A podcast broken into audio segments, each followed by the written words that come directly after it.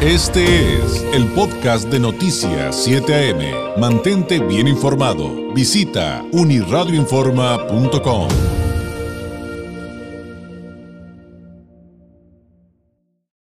En Noticias 7 AM presenta el comentario nacional con el periodista y analista Carlos Álvarez.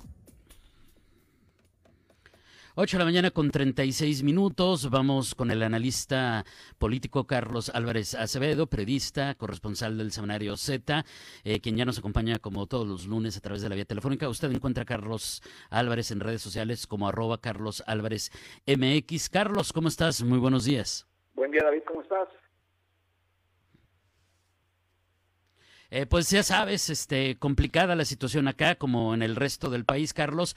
Eh, hoy, hoy hay una participación que ya, ya comencé a leerlo, no lo he acabado, Carlos, tu columna del día de hoy, pero está increíble esto que, que, reflexionas, analizas e investigas derivado de la controversia por el famoso testamento político de López Obrador. Pero antes de ir a eso, Carlos, em, pues em, tú sabes que acá estamos eh, lamentando, llorando eh, indignados y exigiendo justicia por el asesinato de la periodista Lourdes Maldonado y que además eh, se suma al asesinato la semana pasada del fotoperiodista Margarito Martínez.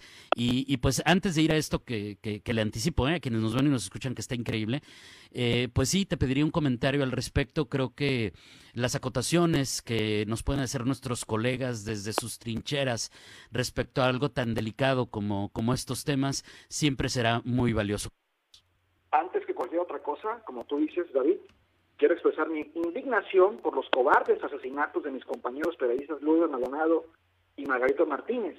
Exijo a las autoridades locales y federales llegar hasta las últimas consecuencias y que den con los responsables, caiga quien caiga, como se llame David.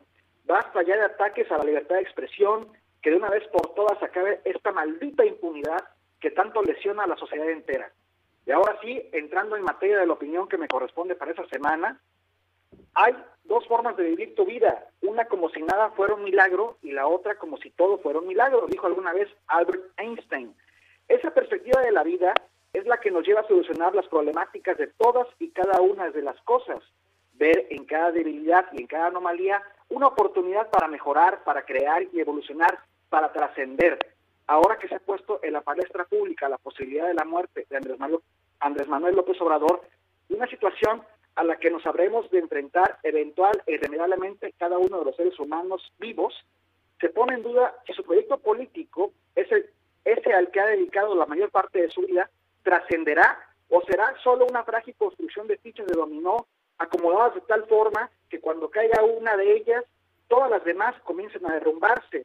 Además de que es un tema de la más alta trascendencia política y de que se trata de la vida de un ser humano, en este momento es necesario utilizar el argumento muchas veces repetido por el propio político tabasqueño, David, de que él ya no se pertenece a sí mismo. Entrelazados y no menos importantes van también los tópicos de la gobernabilidad y de la seguridad nacional, y es que un cateterismo cardíaco no es un procedimiento cualquiera, ya que se inserta un tubo largo, delgado y flexible llamado catéter en un vaso sanguíneo de la ingle o del brazo, utilizando imágenes de rayos X como guía, la punta del catéter se pasa hasta el corazón y las arterias coronarias. Asimismo, se inyecta un tipo especial de tinta llamado medio de contraste a través del catéter y se forman imágenes de rayos X. El medio de contraste es visible en los angiogramas y muestra los vasos sanguíneos por los que viaja el líquido. Esto resalta claramente cualquier vaso sanguíneo que esté estrechado o bloqueado. El procedimiento generalmente se lleva a cabo con anestesia local, por lo que el paciente está despierto mientras se realiza el procedimiento, pero se adormece el área donde se inserta el catéter. ¿En qué ayuda el cateterismo cardíaco? Según el propio INS, dicho procedimiento ayuda a reducir el riesgo de falla en el corazón y salvar su funcionalidad. Es recomendado para pacientes que han presentado un infarto. Y es que López Obrador tiene un historial de tratamientos médicos a los que ha sido sometido para distintos problemas de salud a lo largo de su vida, de su carrera política tanto como candidato como ya en cargos públicos. En diciembre de 2013, por ejemplo, en pleno movimiento de registro civil en contra de la reforma energética del entonces presidente Peña Nieto, el tabasqueño sufrió un infarto agudo al miocardio. En 2018, el periodista Loré de Mola documentó su columna del Universal que el entonces mandatario electo, tiempo atrás, le tuvieron que quemar los nervios del cuello para esconder una grave dolencia en las cervicales, que son las vértebras que están en la base del cráneo y que envuelven para proteger la médula espinal. En enero de 2019, el ya presidente en funciones dijo que padecía hipertensión, pero que estaba bien de salud, porque según él se cuida y hace ejercicio. Un año después, el 24 de enero del 2021, tras una gira de trabajo de un fin de semana en el interior del país, el mandatario nacional se contagió de COVID, por lo que se mantuvo dos semanas en aislamiento en su cómodo palacio y con tratamientos especiales, tratamientos especiales que en ese momento aún no eran aprobados por la COFEPRIS para el uso del resto de los mexicanos, David. Luego, el 10 de enero del presente año, el mandatario nacional informó que por segunda vez dio positivo el coronavirus, pero que en esta ocasión solo estuvo aislado seis días y el lunes pasado, 17 de enero, retomó sus conferencias y actividades privadas. Aún así, con todos estos antecedentes, se dio una desasiada y nerviosa estrategia de comunicación del gobierno de México, que solo dejó más dudas que respuestas y que por ende se presta a las especulaciones. ¿Por qué el vocero Jesús Ramírez Cuevas informó a las 16:15 horas del viernes 21 de enero que el presidente había ido al hospital a una revisión de rutina cuando faltaban solo 15 minutos para que le hicieran un cateterismo cardíaco que supuestamente ya estaba programado? ¿Quién ejerció el poder en, el país mientras el mandatario nacional estuvo bajo anestesia, aunque fueran solo 30 minutos, David? ¿Y por qué se informó del asunto hasta la noche? Saliendo a la, saliendo a dar la cara, el político tabasqueño dijo que en, su, que en caso de fallecer ya elaboró un testamento político para consumar la obra de transformación y por qué no puede, según él, actuar con irresponsabilidad. ¿A quién, según cree López Obrador, le heredará su legado político? por algo anticipó de forma tan precipitada la, asociación presidencial, destapando a la mitad de su, de su mandato a los que dominó, a las que lo denominó sus corcholatas. La verá de cerca, David. Fíjense lo irónico, solo Santana dejó un documento con dichas características, el villano favorito de la historia, ¿eh? Ni siquiera el propio Benito Juárez, quien sí murió en funciones, dejó un documento con dichas características. Desde que Guadalupe Victoria asumió el cargo como primer presidente de los Estados Unidos mexicanos, el país tiene su haber 66 hombres que por minutos, años o décadas ocuparon la silla presidencial. Sin embargo, de todos los presidentes de México, solo tres han perdido la vida durante su mandato. Benito Juárez, Barragán y Venustiano Carranza. Bueno, creo que estoy extendiéndome mucho. Voy a, voy a este, omitir esta parte de, de, cómo murieron y ya lo verán en mi columna publicada en Uniradio o en mi página web. Aquí es importante cuestionarse ¿Quiénes serán los herederos políticos de AMLO? ¿Hijos, esposa, hermanos, miembros de su gabinete, legisladores, gobernadores? ¿Alguna sorpresa? ¿Algunas bajo la manga que se guarda el tabasqueño? Así como este fin de semana se guardó un curioso objeto bajo la camisa del presidente, mismo que podría ser un monitor, porque trae una arritmia que no, termina de, que no terminan de detectar, o porque está confirmada la arritmia, pero, pero está delicado para operarlo, o es un marcapasos temporal, o es una físula de diálisis porque trae un grave problema en los riñones.